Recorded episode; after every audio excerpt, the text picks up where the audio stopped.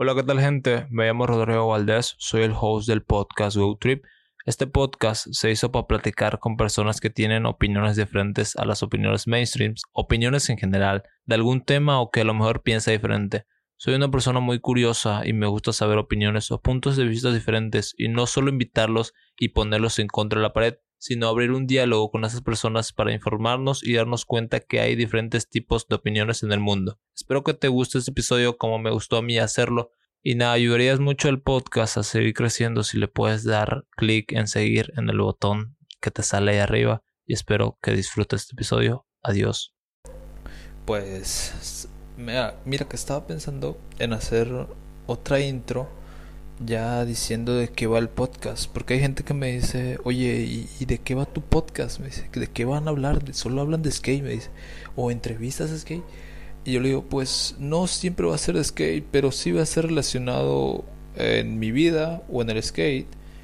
Pero no, no el skate, me refiero que tal vez tenga arte, tal vez tenga música, porque van a haber pláticas donde no se hable mucho de skate y se hable más de esa, de esa persona, porque la verdad hemos tenido eh, gente muy, muy buena que ha triunfado en la vida, que ha subido escalones y ha subido escalones y no sé, a alguien tal vez le guste saber cómo ha triunfado y cómo, cómo una persona como, como él puede triunfar si, si no tenía nada o si, si, si creció así.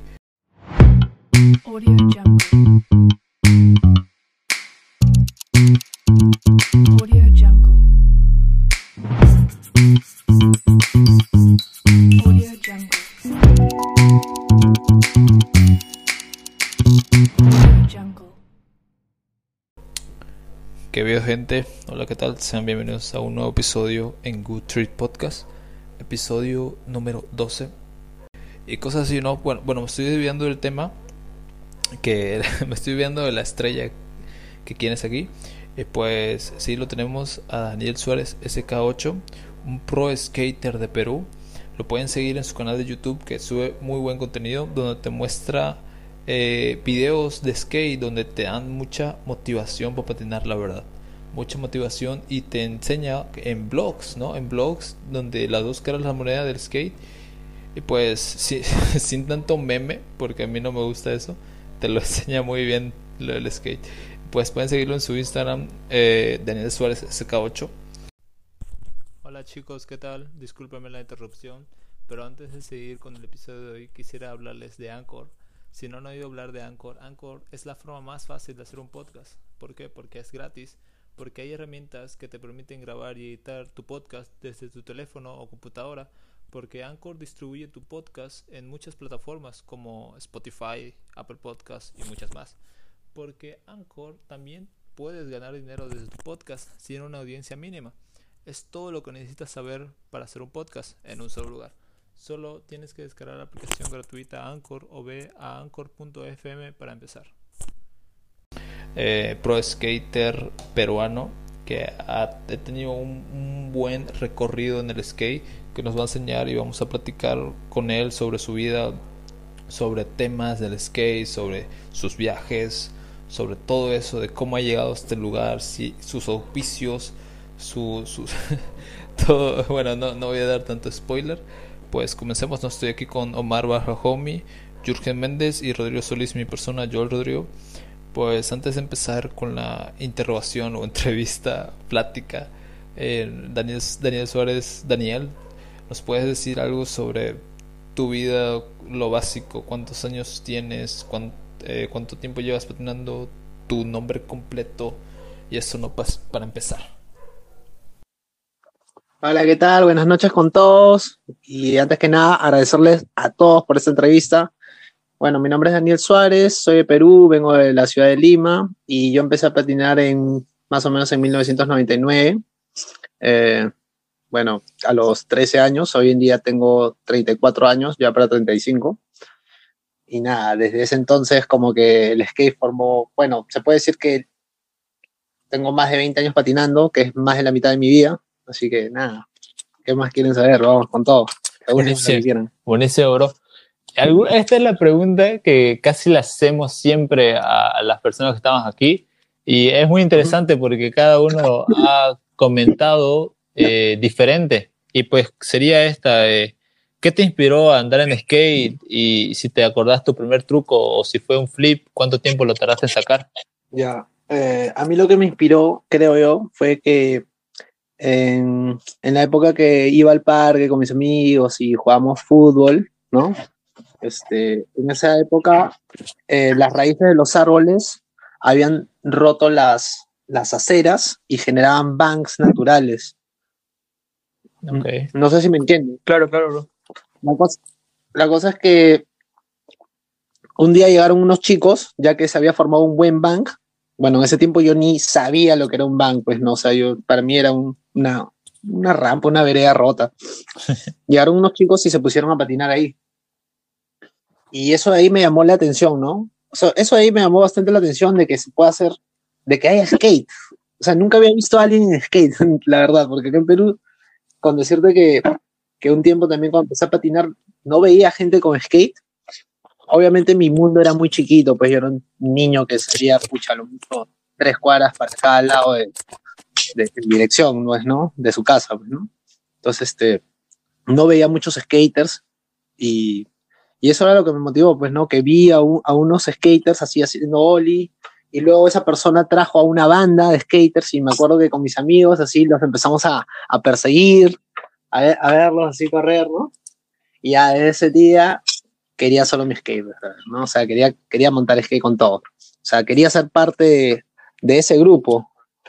Eso, e, eso más que todo, ¿no? Porque me gustaba cómo se veía, el estilo y todo eso, ¿no? Y después eso, eh, mientras iba conociendo el skate, eh, me iba motivando más. Mientras aprendía los trucos, brother, ahí eso era lo que más, más ganas me daban de, de seguir patinando, aprender trucos nuevos y, y nada, y escuchar a, a, algunas personas aplaudir, ¿entiendes? Por sí, el sí. esfuerzo. Lo, lo, yo creo eso, que eso, eso, ahí pues. ¿Te gustaba más dime, como la adrenalina o lo ver de que, wow, debe ser fascinante sacar eso y, y por eso yo creo que dejaste el fútbol también? ¿O eras sí, malo en el bueno, fútbol? ya, al, imagínate que yo tenía el sueño de ser futbolista. Sí. Era, era, era bueno, con, con la, era bueno jugando pelota, incluso ya, ya, ya me lo iba a tomar más en serio, ya, ya, ya, ya, ya estaba pensando en entrar en academia y cosas así.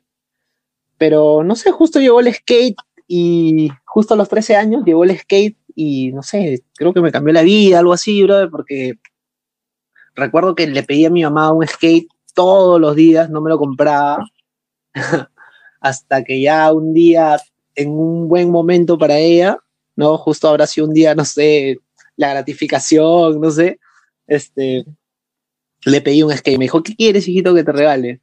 Le dije, yo quiero un skate, yo quiero un skate. Dijo, otra vez, ya te voy a comprar tu skate. Y me compró un skate así, uno barato, brother, así uno, uno así, con, no sé cómo le dirán allá, pero acá le decimos un skate cachinazo, sí, ¿ya?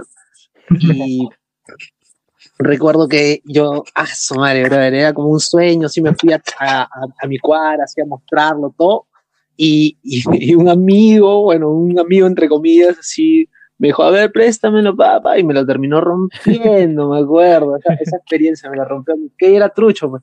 Entonces yo con el dolor de mi alma, me fui a mi casa así, y mi mamá lo vio y me dijo, ¿qué pasó? Que se ha roto. Y me dijo, no, no es posible. Y me fui con ella a reclamar mi skate, me acuerdo esa anécdota increíble, me fui a reclamar un skate. Y, y, y le, le, dieron una tabla mejor, me acuerdo, como por un poco más de dinero. Y ya, pues me dijo mi mamá, oye, no se la vayas a dar a nadie, ¿eh? no se la prestes a nadie. Y wow, bro, escucha, no se la prestaba a nadie, mi tabla, ¿no? Y me acuerdo que ese mismo día, este, cuando ya tenía mi tabla un poco mejor, eh, eh, practicaba, practicaba este Oli. Un amigo ya me había enseñado a hacer más o menos el Oli y yo lo que quería hacer era subirme una vereda. Era subirme una vereda y practiqué con todo, brother, ese mismo día que me dieron esa tabla. Más tarde tenía que verme con mi mamá en la noche para ir al cine, algo así, una cosa así, lo recuerdo perfecto. Y, y bueno, ese día la sorprendí porque me subí una vereda delante de su amiga no sé, bro, fue una experiencia muy loca, bro. Bro, tenemos eso en, en común. Eso. eso. en común, ¿Cómo? esa anécdota, esa anécdota tenemos en común. Lo que pasaba es que, sí, eh, yo comencé igual como vos, Y de la nada, un bro así haciendo, desparasitando perros, creo, así por la calle, me dice, oye, bro, patinás. Me dice, claro, oye, préstame tu tabla, te saco un flip. Y es que será flip, decía. Y la, la saca y, me la rompe. Y yo digo, ¿qué pedo? ¿Por qué pasó?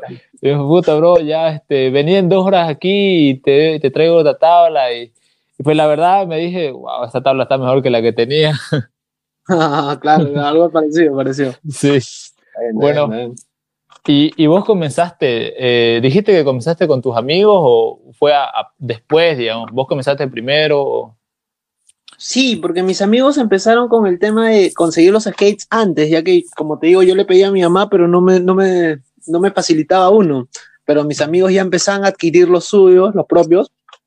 Entonces, entonces yo mientras jugaba pelota con mis otros amigos, cuando jugaba fútbol así en la, calle o en el parque, en la canchita, a veces pasaban mis amigos, o sea, los que ya conocía y pasaban en skate, yo me quería ir con ellos. La verdad que yo me quería ir con ellos pero era como que ridículo ir corriendo pues atrás de ellos. Pues, Pasa, eh. ¿no? Y ellos hasta por molestar la picaban. Entonces, o sea, la picaban y iban rápido, ¿no? O sea, entonces, este, ya, pues, este, nada. Eh, pasó lo del skate, adquirí mi, adquirí mi, skate y ya, pues, no, me, me uní a la banda, poco a poco. Wow. Bro, ¿y te acordás? yo creo que el truco más icónico de todos los skaters es el flip, ¿no? ¿Te acuerdas de tu primer flip?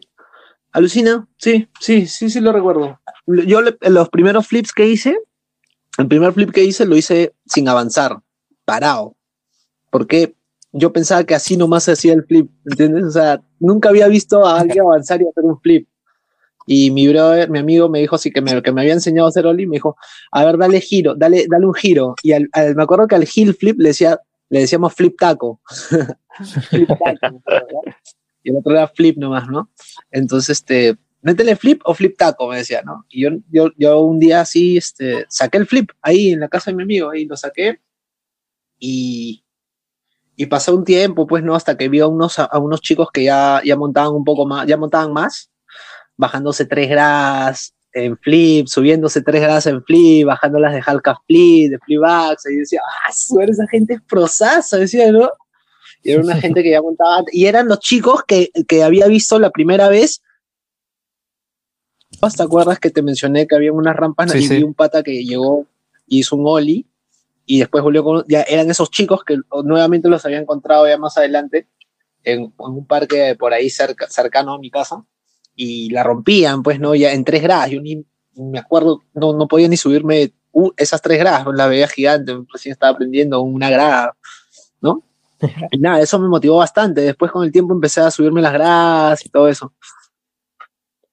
Y bro, ¿y cuándo, cuánto tiempo pasó desde ese momento hasta cuando ya tuviste tu primer encuentro con la escena del skate, ¿no? Cuando ya te diste cuenta que habían varios skaters en Lima. Ya, este, tuvo que haber un, un evento, era un campeonato de, ¿cómo se llama? Una marca empezó a hacer unos circuitos de skate en los cuales este, en el año eh, hacían o programaban cuatro fechas, ¿no? Y eh, digamos que era un fin de semana, ¿no? El sábado se hacía campeonato de mini rampa y el domingo se hacía campeonato de street. Y así durante cuatro veces, cuatro veces al año, entonces eran como puntos acumulativos. ¿no? Era un, un circuito, ¿no? Entonces, este, mis brothers se enteraron, llegó, les llegó el flyer y me dijeron, este, va a haber un campeonato de rampa, vamos para ver, vamos para ver, ¿no? Y fuimos, pues, ¿no? Con mis amigos, era una mini rampa en una tienda por ahí, ahí acá, pues, ¿no? En mi distrito. Y, no, mi distrito, perdón, no, que hay acá en mi país, en mi ciudad. Y, y ¿cómo se llama? Yo nunca había visto una rampa, para mí era gigante y los chicos que estaban, estaban toda la movida, pues no, yo no, no sabía que habían, por ejemplo, ese día habrá, que habré visto 50 personas montando skate. Y habían chicos que hacían flip 360 en el piso, cosas así, ¿no? Entonces cuando llegó la hora del campeonato, nos dimos cuenta que era un campeonato con, ¿cómo se llama? Este, categorías. Eh, y yo vi que mi, o sea, la categoría a la que yo pertenecería, que serían los, chicos, pues, ¿no? Los jóvenes, los principiantes. Este, yo con mi amigo, con uno de mis amigos del barrio, dijimos, va a haber otro, la el próximo mes va a haber otra, otra, otra fecha. Hay que meternos, hay que practicar, hay que venir acá a practicar la rampa, porque la rampa tenía, costaba alquiler, pues, ¿no? Entonces un día la, la rampa, fuimos a practicar la rampa y me acuerdo que fuimos a practicar la rampa, solo bajarnos la rampa porque no sabíamos ni bajarla. Porque yo me acuerdo que el primer día que estábamos ahí, cuando ya terminaba el evento, los, los, los, los aficionados, que éramos nosotros, a los, los, los, espectadores, nos metíamos a la rampa como un tema de juego, así para, para, para, para, más que todo para experimentarla, pues, ¿no? Así, más que todo así, por meterte, pues, ¿no? A la rampa así de chivolo, así, la rampa estaba vacía, me acuerdo que fuimos con un amigo a practicar, ¿no? Dijimos, tenemos que bajarnos esa rampa porque la, en la próxima va a haber un campeonato y hay que hacerlo, ¿no? Y los chivolos ni uno se la bajaba y cosas así. Fuimos a practicar, nos fuimos así. Me acuerdo que nos golpeamos bien, pero cuando la bajamos nos sentíamos bien, así como que nos mirábamos la cara y gritábamos así, ¡ah, bien, qué bien, qué bien, bro! Así nos empilábamos. Hasta que llegó el día del campeonato. A, a mi amigo no le fue tan bien, pero yo me acuerdo que me bajaba la rampa y, y, para mi buena suerte ya había aprendido a hacer rock and roll. Y recuerdo que en ese rock and roll hice unos flips y me salió un flip 360, porque esos eran los trucos que yo wow. dominaba en el piso y los empecé a hacer en la rampa. Y quedé tercer puesto, quedé tercer puesto en, mi, wow. en una, primera, en una primera participación, brother, en un campeonato de, de, mini ramp y yo ni siquiera hacía, ni siquiera hacía mini rampas. Puta. Entonces como eso de ahí como que recibir premios, ¿sí? bravazo, ¿no? Bravazo, sí, yo era chivolazo, me Super, super, motivante, ¿no? Claro, claro, claro. Y, y, ya, pues, bro, este, salir en una revista ahí en la foto, todo eso, que, ¿no? que tu nombre, todo eso, de hecho que motiva, pues, ¿no? O sea, eso es como, como skaters, eh, todos comenzamos como, como que un sueño, pues, ¿no? Porque a veces, no sé, pues, ¿no? Vemos algo y lo admiramos, ¿no? Como los profesionales, a veces decimos, pucha, yo quisiera tener sí, la vida, sí. la vida que tiene, no sé, pues el, el, pro, el, profesional que más admiras, ¿no? Entonces dices así, pucha, ¿cómo quisiera lograr a, a llegar a, a, a, eso, pues, ¿no? El camino, el rumbo, ¿no? Uh -huh. Entonces mientras vas formando, vas poniendo escalones así, es, este tipo de escalones, pues, ¿no? Que pasen apariciones, revista tras revista, ya sea nacional e internacionalmente, pues, ¿no? De hecho que es... Sí y, un skater local que te motivó, así como que de tu, de tu tiempo, ¿no? Que te sirvió de inspiración. Ya, eh, los skaters así que me motivaron, así que siempre me llamó la atención cómo, cómo montaron desde el principio cuando los conocí, cuando los vi, más que todo, y, no, así, eh, eh, Juan Carlos Vidal, el ñaño, que era un maestrazo, ah, sí, lamentablemente sí. ya hoy en día no, no está presente, falleció, así que en paz descanse, en realidad es un maestrazo, eh, su, su, su, se podría decir su escuela era el burrito, Cristian Espinosa, ellos eran como skaters que yo los veía y como que me hacían volar la mente. También están otros skaters old school que también me daban por su forma de, ¿cómo se llama? De ser.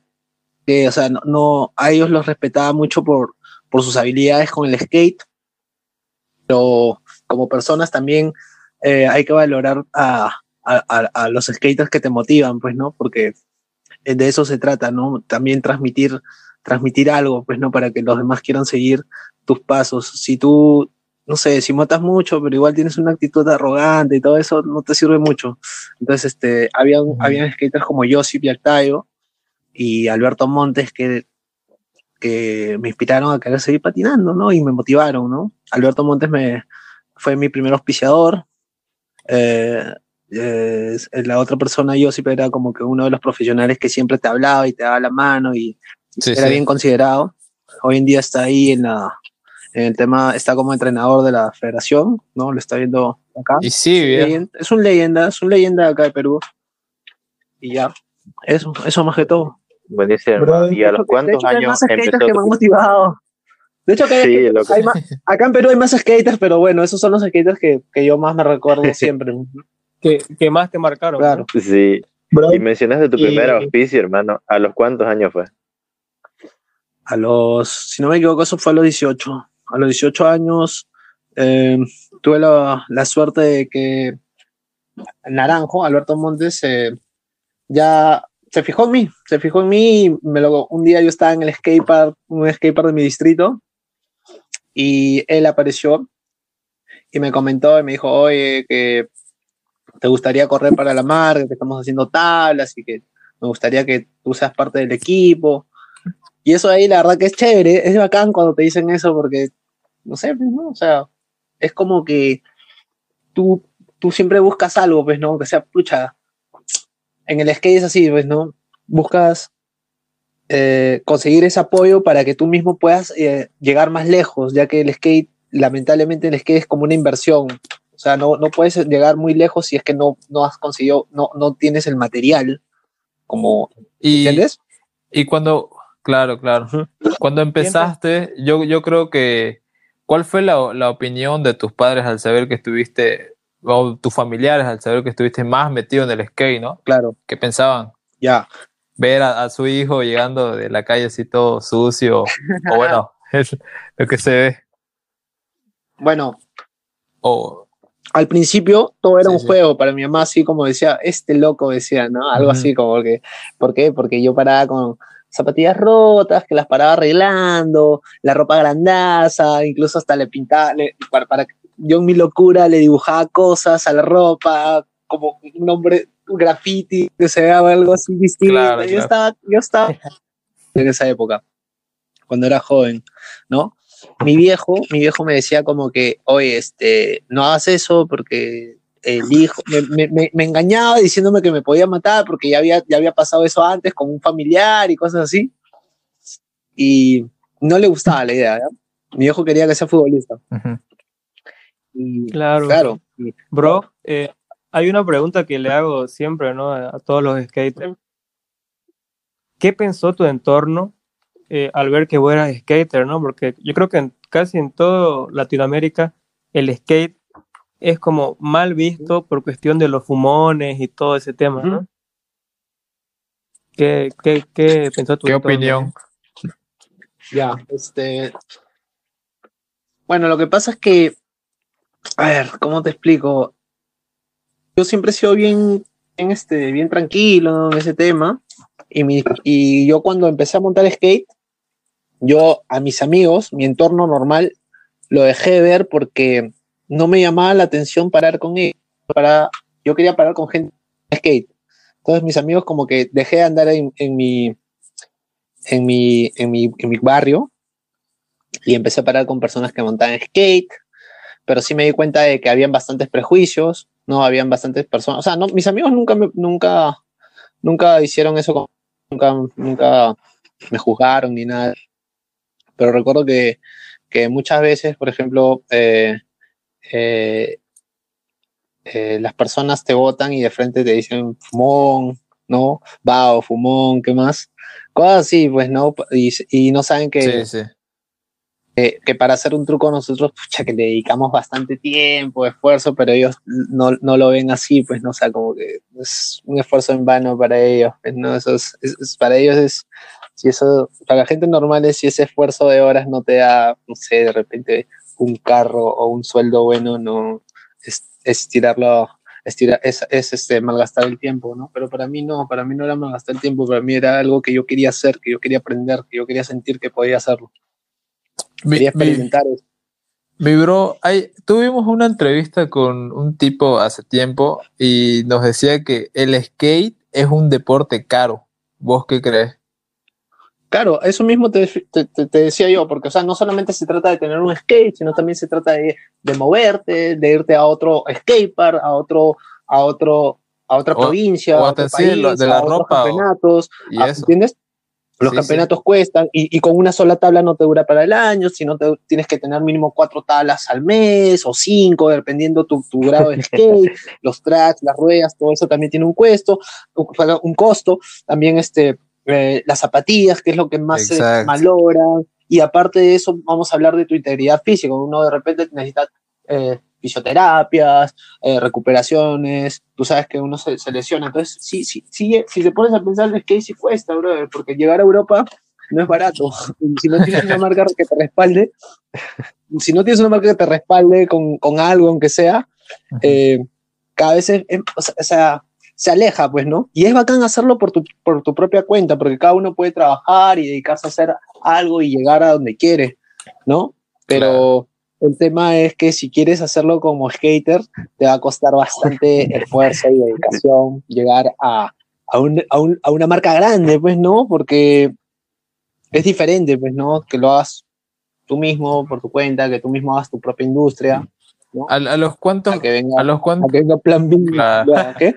plan B, a los cuantos años, A ver, venga plan B, te pongan un avión con Sheckler, con la gente y te ponen por todo el mundo, eso es diferente, ¿no? Sí, Puta, loco, el, la visa. el sueño, el sueño de cualquiera, ¿no? No, eso es el sueño, pues, ¿no? Pero también lo puedes, a, a eso me refiero, pues, ¿no? claro. Hey, bro. Eso es- sería, Bro, ahora yo, a ver si te hago una preguntita. Eh, vos como decís que eh, vos has estado de los años casi como que cuando el skate inició en Perú, ¿no? O sea, sos alguien old school, ¿verdad? Eh, ¿cuál, es, ¿Cuál verías la diferencia entre el tiempo de que vos iniciaste, cómo eran los skaters y cómo son los skaters ahora, digamos? Eh, no sé si sentís que los Creo que skaters sí. antes tenían mejor level o los actuales, digamos. ya bueno. Hola, ¿me escuchan? Sí, este, ya. Para mí, Hola, Sí, sí, ¿me sí, Sí, sí, sí, te escuchamos. sí, yo sí escucho. Hola. Allá. Sí, ¿Me, me escuchan? Sí, ¿Me sí, escuchan bien? te Sí, escuchamos. Allá, allá. Eh, Rodro, por ahí, por De hecho, seguir. que Sigue, sigue, sigue, Daniel, sigue, Daniel. Sigue, Daniel, con la ya. El skate va, evolu- va evolucionando y en el nivel, de hecho que sí, pues, ¿no? Ahora los chicos están como que están tras, están mentalizados, ¿no?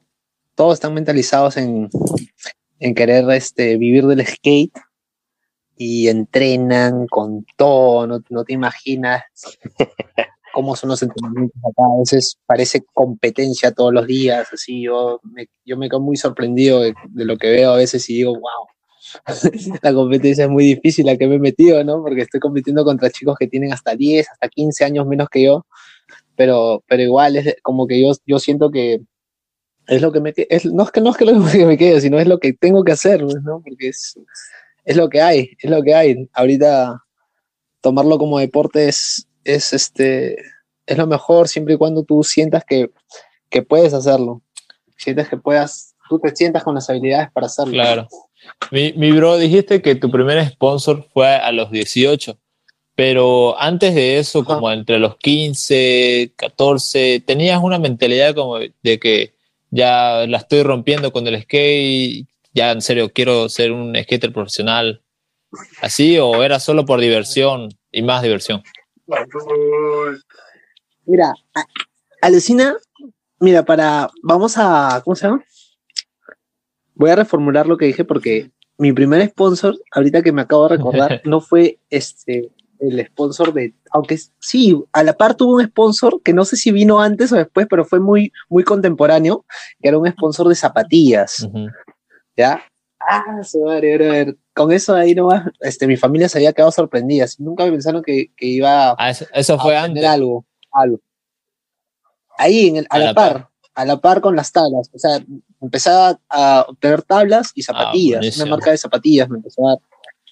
Entonces eso ahí como que, que le cambió el chip un poco a mi mamá, ¿no? Como que, este, oye, este chico tiene habilidades, mi papá también, incluso cuando, cuando, cuando hice mi primer viaje con, con esta marca que me auspicia, este, eh, mi papá, eh, como yo era, era joven, ellos tuvieron que venir a pedirle permiso a mi papá, a mi mamá, y ahí mi papá como que, como que dijo, oye, mi hijito, ¿cómo se va a ir a Ecuador?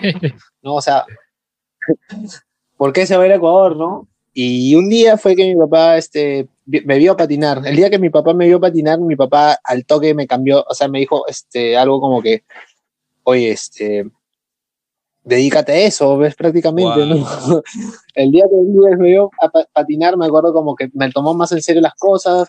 Con él, él, él- él era piloto de, de carreras de autos y tenía sus sponsors. Entonces él cuando se enteró que yo tenía sponsors, así me dijo, ah, ya, esto es lo que tienes que hacer. Me empezó a guiar un poco, pues, ¿no? El tema del ser agradecido, que es muy importante. Sí, sí, ¿no? sí. Eso ahí como que él me lo inculcó. que cada vez que vaya a un evento, tomarme una foto y mandarla al sponsor. Eso ahí es, es importante para los chicos que, que tienen un sponsor y a veces se equivocan y piensan que, que, que, que no se la deben a nadie, ¿no? Siempre es bueno agradecer a las personas que te estén dando la Claro. mano, ¿no? Porque no sabes si más adelante las vas a volver a ver, ¿no? Y bueno, eso de ahí aprendí de mi papá, ¿no? Ujú. Bro, y nada, eh, pues antes de eso, mi, mi mamá era la que me compraba las tablas. Bueno, yo nunca me, yo nunca me compré una tabla nueva, debo decirlo. Yo no me compré una tabla nueva porque costaba caro, le compraba tablas de segunda a mis mejores ¿Y esas amigos. tablas cuánto Sí, te duraban? Me duraban, no sé, las trataba de hacer durar lo más posible. Me acuerdo que las la dejaba como un lápiz Sí. cuando se queda chiquito. Y es, y es muy incómodo renovar a una nueva, ¿no? Se siente otra, otra sensación. Claro. Si, si yo tenía una tabla que no tenía ni siquiera colas ni punta y me salía hard flip y la gente me decía, cuando te den una tabla Sí, de sí. verdad nueva no vas a poder hacerlo. Y es verdad, Es no verdad. podía hacerlo, brother, no podía hacerlo. Eso ahí. Tengo- Sí, bro. Eh, bro, ya que vos tienes la oportunidad, ¿no? De tener harto apoyo y hartos auspicios, no sé si nos podés comentar cómo es tener un auspicio, ¿no? Porque también yo creo que conlleva ciertas responsabilidades tener un auspicio, ¿no? Claro, claro. Bueno, yo, yo hay que, tengo que decir que hubo un tiempo en, en- hubo un tiempo en mi vida que yo tenía tipo 20 años así, yo decía, puta, si hasta los 23 años no, no consigo nada con el skate, yo creo que ya me empiezo a dedicar a otra cosa, o, o lo, veo como un hobby, como lo que empezó, ¿no? Claro. Yo decía, y para, para ese entonces empezaron a, la movida del skate acá en mi Perú, en mi país, como que se empezó a poner más fuerte, empezaron a haber auspiciadores que, que ¿cómo se llama? Que invertían en, en eventos, en campeonatos y daban este, premios en efectivo, Sí, sí, sí. premios, premios que la verdad que eran buenos, se podían servir para, para poder juntar, para poder juntar dinero, ¿no? Para ahorrar. Y, la, y el tema era que se, habían, se hacían varios. Entonces yo como que eso me motivaba, también entrenaba para eso, entrenaba. Me acuerdo que iba a haber campeonato tal día, yo iba una semana o dos semanas antes y estaba en ese skatepark internado todo no, día y noche practicando, practicando, practicando para el día, para el día, ¿no? Y así, así, este, tuve buenos resultados, pues, ¿no? Tuve resultados chéveres, los cuales me motivaba, ¿por qué? Porque eh, pagaba mi renta, pagaba mis cosas, ¿entiendes? Y Claro, claro. así, así eso de ahí me dio vitrina porque todas las fotos que salían en las revistas, ese tipo de cosas, este, las veían las, las marcas, ¿no? Y que querían invertir en skate, entonces como que las marcas, pues no, tú sabes, las marcas siempre... Bueno, eso, es un poco lamentable también, ¿no? Que las marcas, o sea, como, como no, no son personas, hay, a veces no hay muchas personas eh, que están involucradas en el tema del skate trabajan en marcas así que, que auspician skaters y todo eso, no saben cuál es este el tema de ver al skater con qué, qué nivel tiene, ¿no? O sea, como que se dejan llevar solamente por, por los resultados que, que da. Claro. Si es, que me, si, es que, Claro. si es que me entiendes, ¿entiendes? Si el skater es top, está en el podio, como que es, es fijo, pues, ¿no? O sea, es, no hay pierde, pero no se olvidan que hay otro tipo de skaters que, que son así, incluso hasta más hardcores, Yo, más pro, pero que lo hacen en la calle y que Claro. a la hora del campeonato se sienten nerviosos. A- y a lo eso- a eso- a eso me iba. que Claro. digamos que un skater no es el mejor por ganar un campeonato, porque hay skaters que la rompen en donde sea, pero se ponen muy nerviosos al, al- en el campeonato, ¿no?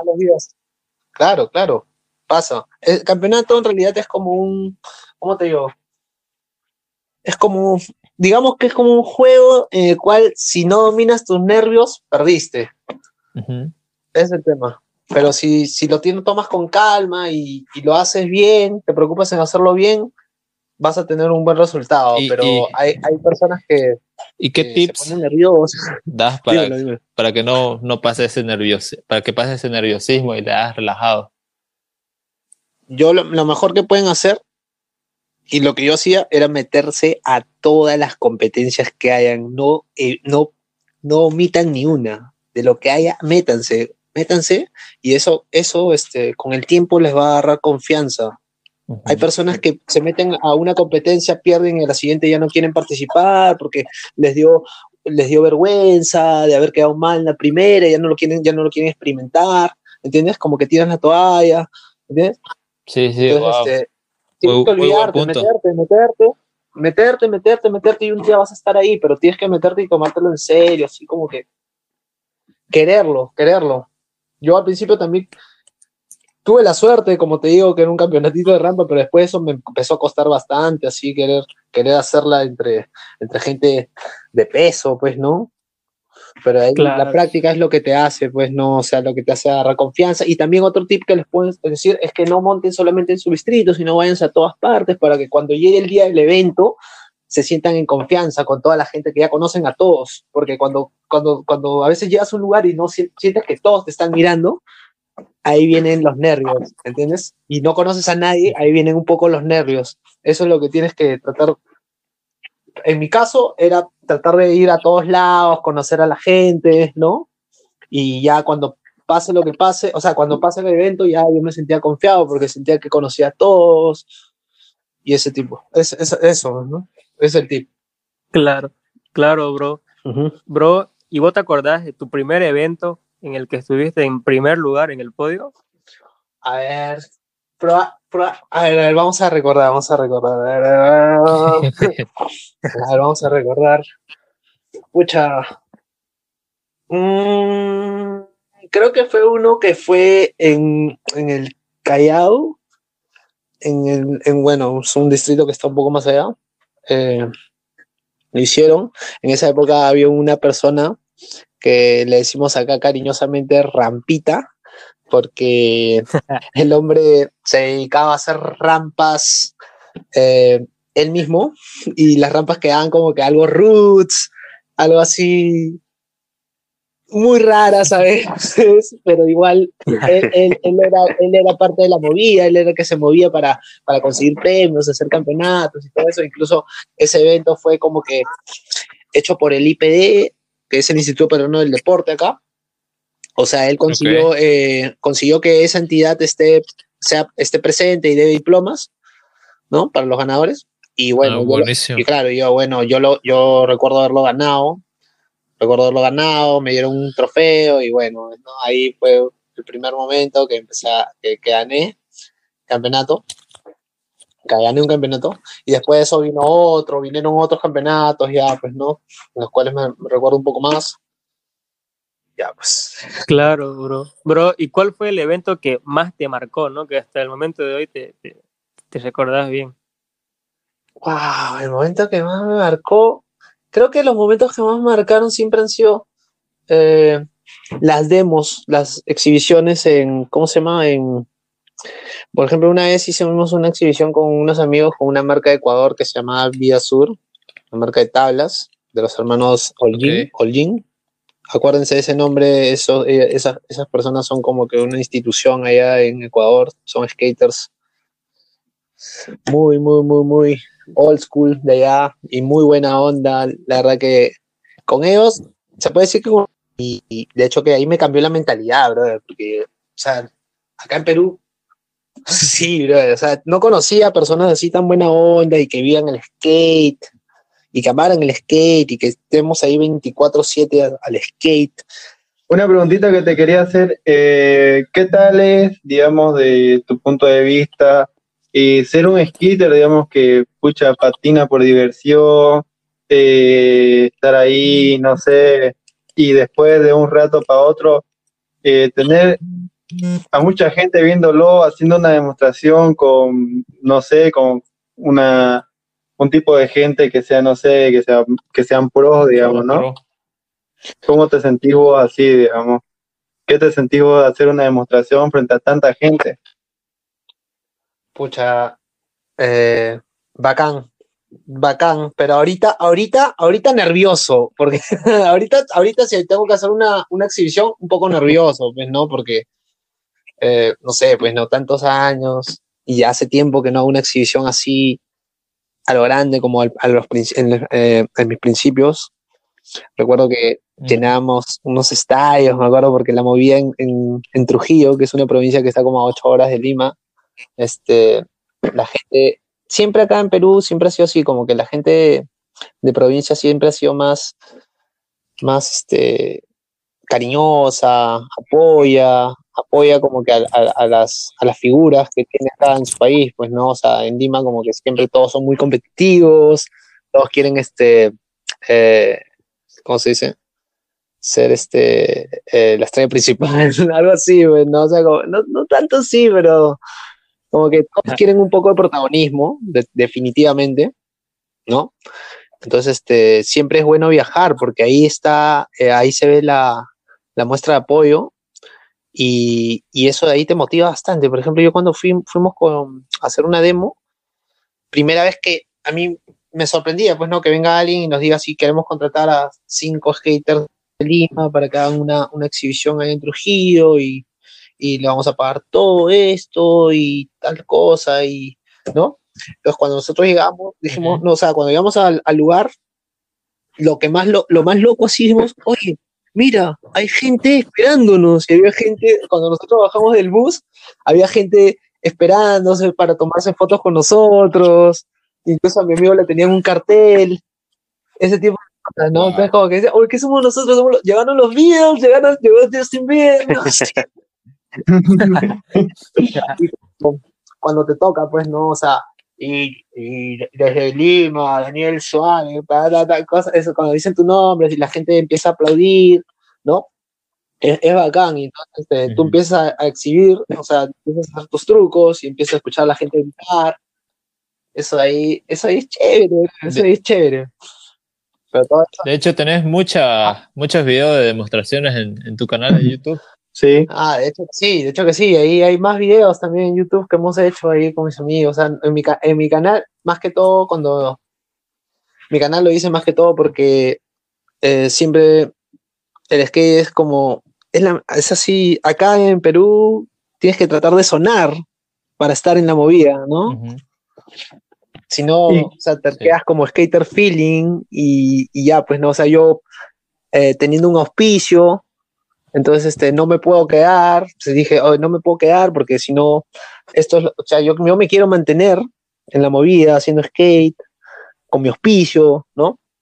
Entonces lo que tengo que hacer es más cosas, ya que ya no soy el mismo de antes, ya no me voy a tirar 12 grados, 13 grados, 15 grados, en trucos nuevos, La- Las 13 grados. Claro, ya no voy a estar tirándome una baranda de 300 leaf light de 10 grados, cosas así, intentando, lo- intentando los trucos de hoy en día, que son, ¿no? Pero igual tengo que estar en la movida, tengo que estar, ¿no? Eso también tengo que seguir este, mejorando. Entonces, este, lo hice, hice mi canal para ver más que todo mis, mis, los, lo que podría mejorar. Y Ujú. bueno, todo, cada cosa empezó a llegar, pues, ¿no? O sea, empecé a hacer un video, de, así tipo los normales que se hacen, y luego un día empecé a hacer videoblogs, y a la gente le gustaron los videoblogs, y empecé a hacer videoblogs, y me pegué así un tiempazo dándole videoblogs, y, y ahí agarré la atención de mucha gente, porque había personas que ni siquiera montan skate y me saludan, rollers y bikers ven, ven, ven mi canal, aunque no sí, porque en un video, en un video veían, veíamos ahí que estaban patinando un bordecito en una manolera con Ángelo Caro y Fabricio. Y vino un, un chico vino y te dijo, hey, yo te conozco, soy de los videos. Nos sacamos una foto, te digo. Sí, sí, sí. Yo, yo, como siempre estaba con- con- en ese tiempo con la cámara en la mano, siempre grabando todo, porque yo, decía- yo decía, se trata de grabar todo lo más que puedas y, y siempre va a haber algo chévere, ¿no? Y cosas así, pues, ¿no? Claro. Bro, bro, y en este momento, eh, ¿con qué marcas estás? ¿Con qué auspiciadores? bueno, ahorita, ahorita, mi auspiciador oficial es DC Shoes. DC Shoes, y bueno, ahorita que hay una, una clínica, bueno, una fisioterapia que me auspicia, eh, ellos son mis auspiciadores. Y bueno, el resto ya yo mismo, yo mismo, yo mismo soy, yo mismo veo la forma de, de adquirirlo. Antes de hecho que tenían Claro, más hermano. sponsors, pero bueno, la industria les queda como que ha bajado un poquito, tú sabes, también la- las marcas siempre, eh, las marcas nacionales son este hechas por gente, por skaters hoy en día eh, que podría ser mi generación, gente, skaters de mi generación, y que de todas maneras están ahí eh, apoyando el talento nuevo, pues no, gente, apoyando a las, a las nuevas generaciones, que no están pegados en ese tema. Entonces son, son, son pocas las marcas que hay, hay pocas marcas que ya tienen y más con el tema de la pandemia, olvídate, brother, pucha, los oficios están, Claro. están como que bien bloqueados, ¿no? Pero por suerte ahí Bro. estamos con DC y ahí apoyándonos siempre, ahí, ahí, ahí estamos. Sí, hermano. Bro, ahorita hablando de DC, ¿no? Eh, yo tengo así bien, bien recalcado que mi- entre mis tres primeros videos que vi cuando comencé a patinar fue tu video de Commitment con DC, Ujú. donde le diste un fronting flip encima de un auto. Ah, claro, el la. Sí, sí. Pucha, ese video Puta, hermano. como que en la época que yo recién me compré una, una cámara, una cámara, mi primera cámara, era como que yo quería comprarme una cámara porque no, no tenía la oportunidad de grabar los trucos que, que hacía. Siempre hacía trucos y decía, pucha madre, ¿por qué no grabé eso? ¿Por qué no grabé eso? Y me moría por tener una cámara porque quería, quería hacer video, vi- mi videoparte, mi videoparte quería hacer. Entonces, este, cuando llegó la oportunidad, yo ya pertenecía a DC y le dije a, al que era el team manager, le dije este, que para hacer un video, ¿no? Que quería hacer un video, entonces él, como también era un poco, era skater, se motivó y me dijo que sí, hay que hacerlo, hay que decirle a los más chicos para, para hacerlo también, para que el video sea, o sea, el, el video, pues no, o sea, no solo una videoparte, sino sea un, un video de, de todo el team, ¿no? Entonces le pusieron el commitment, el compromiso. Compromiso. Entonces, este, Puta, bro, te juro que, sí, dímelo. que ahí fue la primera vez que vi así un truco tan, tan impactante, ¿no? Fue, fue, fue mis primeros videos, bro, que vi cuando fue primero.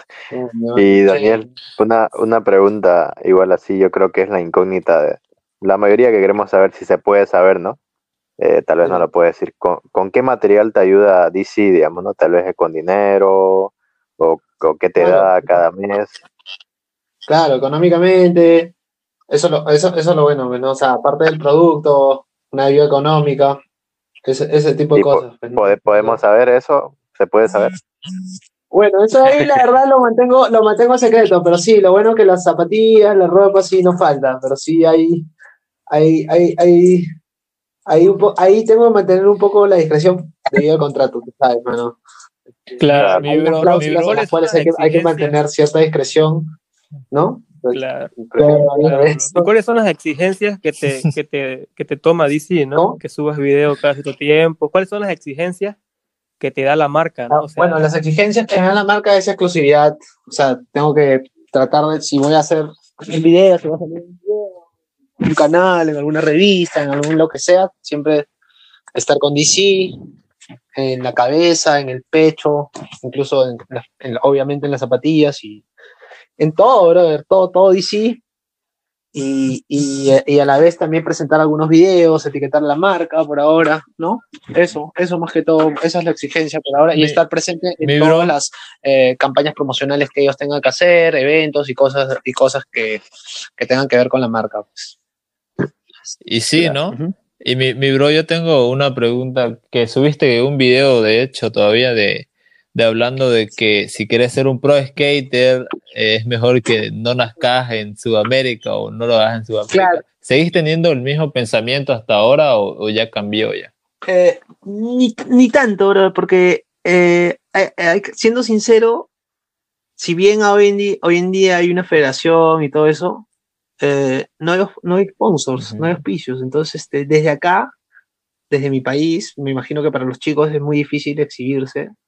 Y, y me imagino que si van a un lugar donde, donde está la industria, eh, Claro. de repente va a ser un poco más Y das muy fácil buenos ejemplos. y a, y a la, y a la vez también, puta, ves un poco más la real. Si la puedes hacer o no, y, y, y, si, y si te lo tomas en serio, y, si, y, si te lo- y tomártelo en serio, más que todo. Porque, ¿Y, y cuál fue tu, tu realidad al viajar allá a Estados Unidos bueno, cuando yo fui, mi- y ver a muchos pros? claro, mira, cuando me patrocinaba una marca de ropa, que no es la que, que me patrocina hoy en día, eh, y me, me ofrecieron ir a Estados Unidos, que se iban a encargar de, de pagarme el pasaje y todo eso, pero que yo tenía que encargarme de la visa. Entonces, cuando fui a la visa, al visado me lo negaron. Entonces, como que eso ahí me, me desmotivó un tiempazo, un tiempazo como que ya odiaba a Estados Unidos, decía, pucha madre, ya no quiero ir, ¿no? Entonces, este, pasaron los años, yo ya era más, un poco, ya era un poco mayor, y llega lo de DC, llega DC, a mis 23, 24 por ahí, pasaron un par, un par de años ahí en la marca, ¿no? Y me sale la oportunidad de poder ir a Estados Unidos, eh, me ayudaron a conseguir la visa, y para mi mala suerte, faltando una semana para mi viaje, me meto la máxima de las una de las máximas lesiones que tuve en una baranda, quise un flip borley, una baranda de 7, 7, 8, y a la hora que la saqué, eh, un pie se quedó encima de la tabla y el otro fuera, entonces me abrí de piernas como un tipo split. Hasta el fondo, brother, cosa que mis rodillas, las dos rodillas chocaron al piso y yo sentí así, oh. ¡ah! sentí así un, sentí el dolor más terrible, sentí que me rompí ese día las piernas, así, grité, lloré todavía así, ¡ah! ¿qué me he hecho, brother? ¿Por qué? Y llegué a Estados Unidos cojo la primera vez, solamente a curarme, brother, porque me acuerdo que conté mi, mi experiencia, me dijeron, tienes que ir a conocer a doctor Sales, doctor David Sales, que es un doctor conocidazo, allá eh, está metido en el tema de los, de los skaters, en un video sobre todo de Street League, cuando Bastian Salavanzi eh, empieza a, a, participar y le dan calambres y sale una persona que lo está eh, curando, arreglando, no asistiendo, para que vaya de nuevo a cumplir su, su, truco, porque les dan como que un intento cada uno en la, en, en la etapa de, de, ¿cómo se llama? De Best Trick, ¿cierto? Impact Session, Impact Session se llama ¿cierto? Entonces, este, a Bastian lo paraban, este, fisioterapiando durante la competencia y, así corría. Entonces, esta persona fue la que fui a conocer y era un capaz, ver Ese mismo día, vi, ese día, eh, cada vez que iba a su consultorio veía un pro, Jamie Thomas, este, Omar Hassan, Fiji, a todos ellos los conocí ahí en la, clínica. Algo así. Bro, y ese, y ese viaje a Estados Unidos, eh, ¿cómo fue pillarte con los spots que solamente vos los veías en revistas o en, o en videos, ¿no? Como el de Radio Corea, por ejemplo. Bravazo, brother. Bravazo, bravazo. Así como. A ver, la primera vez que llegué a Radio Corea es bravazo, bro. O sea, es como que es chilling, los, muros son, son bonitos, todo es relajado, ¿no? Pero lo que más me llamaba la atención era cuando veía spots, los canales, por ejemplo, los ditch, Brother, eso de ahí es irreal, brother. La gente está loca, Esas bajadas son de la muerte. Ahí te das cuenta, brother, que ser pro skater en Estados Unidos no es nada fácil, brother. Se trata de ser muy radical. Cuando a veces los videos a uno los engañan y dicen, oye, mira, lo hace ver fácil, incluso mira, el spot es perfecto. Sí, sí, vamos, llegas allá y, brother, es otra realidad, es el, pic, el piso es completamente rudo, la dimensión del spot es otra que no te imaginabas, en realidad era, la, era completamente largo el gap, ¿entiendes? Ese tipo de oh, claro. No, o sea, como que te das cuenta y dices, ¡ala! dices así, mi bro. Respeto. O sea, por ejemplo, por la, o sea, ahí te pones a pensar y dices así, oh, por las huevas Eric Coston no es propio, weón. Por las huevas esos weones no han sido, no son prosazos, pero mira lo que han hecho acá, acá en esa época, ¿no? Entonces como que respetas, respetas bastante. Bro, y por tu lesión, ¿no pudiste aprovechar entonces como quisiste? El primer viaje no lo pude aprovechar. El primer viaje fue como más que todo recuperación, para recuperarme. Esa fue lo, lo, que pude sacarle ventaja a ese viaje. El segundo viaje, como que fui y fui al Tampa. Ese, ese viaje fue una experiencia locaza, bro. Me acuerdo que eh, llegué a, a, Long Beach, a la casa de un amigo, y le conté, no es, no, oye, que he quedado con un amigo para ir a Tampa, pero este amigo me ha fallado, me ha dicho que no va a poder eh, llevarme como dijo, y, y bueno, pues no, o sea, tengo que, no sé qué voy a hacer. Y me dice, ah, como esta persona trabajaba en DC, allá en Estados Unidos, mi, mi amigo Gunther, Gunther Estrada, este, me dijo, oye, brother, este, mira, tú tienes que ir allá para conocer sí o sí, así que te voy a mandar con, te voy, voy a contactarte con los, con el team manager de acá, que es Jimmy Astelford, un skater antiguo, perro antiguo de 16. Y ellos están yendo con todos los amateurs de DC allá. En esa época, Carlos Siki, Wow. Carlos Siki, Tiago Lemos, este, bueno, Tiago Lemos Wow. todavía no Carlos Siki, Cyril Jackson, T-Funk y no, este, Bobby Kaiser eran los, los, ¿cómo se llaman? Los amateurs de DC. Entonces me, me- me mandó con esa gente y ya, pues yo llegué al hotel, pregunté por ellos, ¿no? Pa, me fui, me hospedé y, y compartí la habitación con Iki. Me habían puesto en la misma habitación con Iki, ahí lo conocí a Carlos Iki. Eh, y nada, el, el brother era muy chévere. Ahí él, él- él lo trajo a Tiago Lemos a la habitación, ahí estábamos, estuvimos compartiendo, con sus amigos, los brasileños, ahí. Iba conociendo a la gente. Y ya, pues, brother, me acuerdo que llegamos a la camioneta, llegó, llegaron a recogernos y nos íbamos al Tampa con, con ellos, con la gente de DC, con Cyril Jackson, T-Funk. Llegamos al evento y como que todos los chivolos vieron, ¡eh, DC, DC, así! Y llegaron la camioneta y yo bajaba con ellos. así, ah, te quería tomar fotos, darte la mano, así, así tipo equipo de fútbol cuando llegan, así, así, estrella. Estabas viviendo el sueño, bro. no, Estabas viviendo el sueño. Oye, brother, primera vez que estoy nadie me conoce, vamos, me están dando la mano con todos. Bueno, de bici, era. Estaba pro, estábamos pro, Puta, Súper, Mi bro. bro. dímelo. Eh, y a- hablando de todo eso, y bueno, entrando un poquito más a los spots y todo eso, eh, ¿hubo algún spot que te marcó la vida, digamos, que le diste así un trucazo o no le pudiste dar un truco? eh, o siempre quisiste patinar ahí, digamos.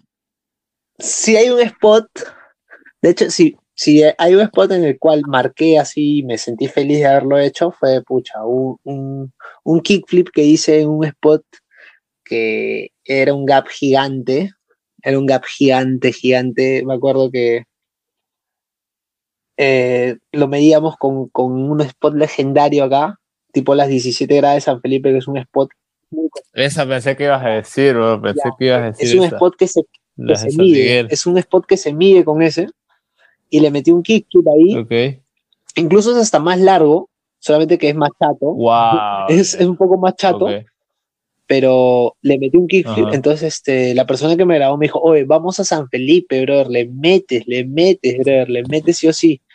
Y bueno, en ese tiempo fuimos a San Felipe y empecé a mandarme de Oli primero. Y bueno, tenía un skate pésimo, me acuerdo, los tracks, las ruedas, no, eran ruedas chicas. Y cada vez que caía encima como que me plantaba, brother, y salía rebotando. Me acuerdo que nunca me había tirado tantas veces esa grada, me tiré más de 10 veces, me acuerdo. Y esas gradas, o sea, normal, a la ter- al, tercer, al tercer tiro ya, ya sientes, ya, ya te sientes mareado, brother, porque son, son unas gradazas, ¿entiendes? Sí, bro, a ver, Sí. Ahí es a darle, a darle seguro o te reventás, ¿no? Claro, sí o sí. Entonces, como yo había tirado 10, gra- 10 veces, más de 10 veces me había, la había caído encima, yo dije, oye, ya fue, ya, bro, me voy a fregar, me voy a fregar, ¿no? Ya, porque ya empecé a sentirlo, pues, en, la- en las piernas, ¿no? Ya, ya fue el flip, bro. No puedo hacer ollie, me voy a tirar de flip, todavía no. ¿Entiendes? Pero bueno. Y Claro. otro truco. Oye, bro, dime. bro, disculpame que, que, que vuelva eh, al tema, ¿no? De, del Tampa. Eh, el Tampa, ¿cuál fue el, el truco más loco que viste hacer a alguien ahí en el Tampa, en el momento de entrenamiento, en el momento de la competencia o, o no sé? ya, uno de los trucos más locos en ese, en- para ese entonces eran unos chicos que creo que eran de Europa, no sé de qué país, o creo que eran canadienses, que me llamaba la atención era que en el, en el, ¿cómo se llama esto? En el flat bar, en el bank, con la flat bar de arriba, eh, le metían Nolly Hurricane. Y eso ahí, yo decía, Nolly Hurricane, ¿cómo haces Nolly Hurricane? ¿No? Nolly- Hurricane, Nolly Hurricane. ¿lo entiendes? Nolly Hurricane es, es difícil o no? La- Sí. Súper loco. Ni lo Nolly conozco. Borle, pero cada Hurricane, ¿no? Ah, bueno. ¿Entiendes? Ese truco Claro, me dije sí, así, sí. ah, su madre, la gente está en otra. Y lo, peor- lo más loco del Tampa es el tráfico, brother. Ah, su madre. Tú vas, a, tú vas atrás de alguien y hay tres atrás contigo. Y si tú fallas, los tres se caen. ¿Entiendes? Si- Bro, ¿y cómo es estar en el Tampa? ¿Cómo los dividen? ¿O cómo es el entrenamiento? ¿Cómo, Ya, a ver. eh, primero te registras y luego ves en qué grupo te han Ujú. puesto, ¿no? O sea, la, la clasificación me parece que son jams de tres minutos. A mí me pusieron, me acuerdo, contra un, un pata que es de Santa Cruz hoy en día, que se llama Blake Johnson, no sé si han escuchado. Y contra. Y contra, me acuerdo, ah, y contra un, contra Ryan Albero, me acuerdo, siempre, siempre, me, voy, siempre me voy a acordar de mi hit. Y Ok. bueno, este, te ponen tres minutos primero, ¿no? Te, incluso te, te- son tan chéveres que te dicen este, qué canción quieres para que suene durante esos tres minutos, ¿no? Un minuto para cada uno. Y ya, pues, este, yo escogí Worst, Worst Come Worst porque era la que me, me vacilaba en ese tiempo, de Late People. Y, Ujú. y ya, pues, ¿no? Pucha, eso es lo chévere. Y te das cuenta, pues, ¿no? Que no es tan fácil. La gente la está rompiendo todo. Tú puedes hacer. Incluso yo me acuerdo, puta, brother, antes del Tampa, el mismo día del Tampa, el mismo día de mi run, me esguincé el tobillo, brother. Imagínate, me Ahora, esguincé el tobillo y sí, me esguincé el tobillo y estaba en la clínica y me acuerdo que uno de los organizadores de Tampa me dijo que ya vuelva el próximo año nomás. Me dijo, por ahora ya, yo creo que más importante es tu tobillo y, y mejor este, si vuelves el próximo año. Y yo le dije, brother, yo vengo de Perú, ya no hay próximo año, es ahora o nunca. Así cojo como sea, me meto. Y me dijo, es tu decisión. Y me dijo, ponme algo, ponme algo, brother, inyectame algo, ponme algo, brother, ponme hielo, pon- dame lo que sea.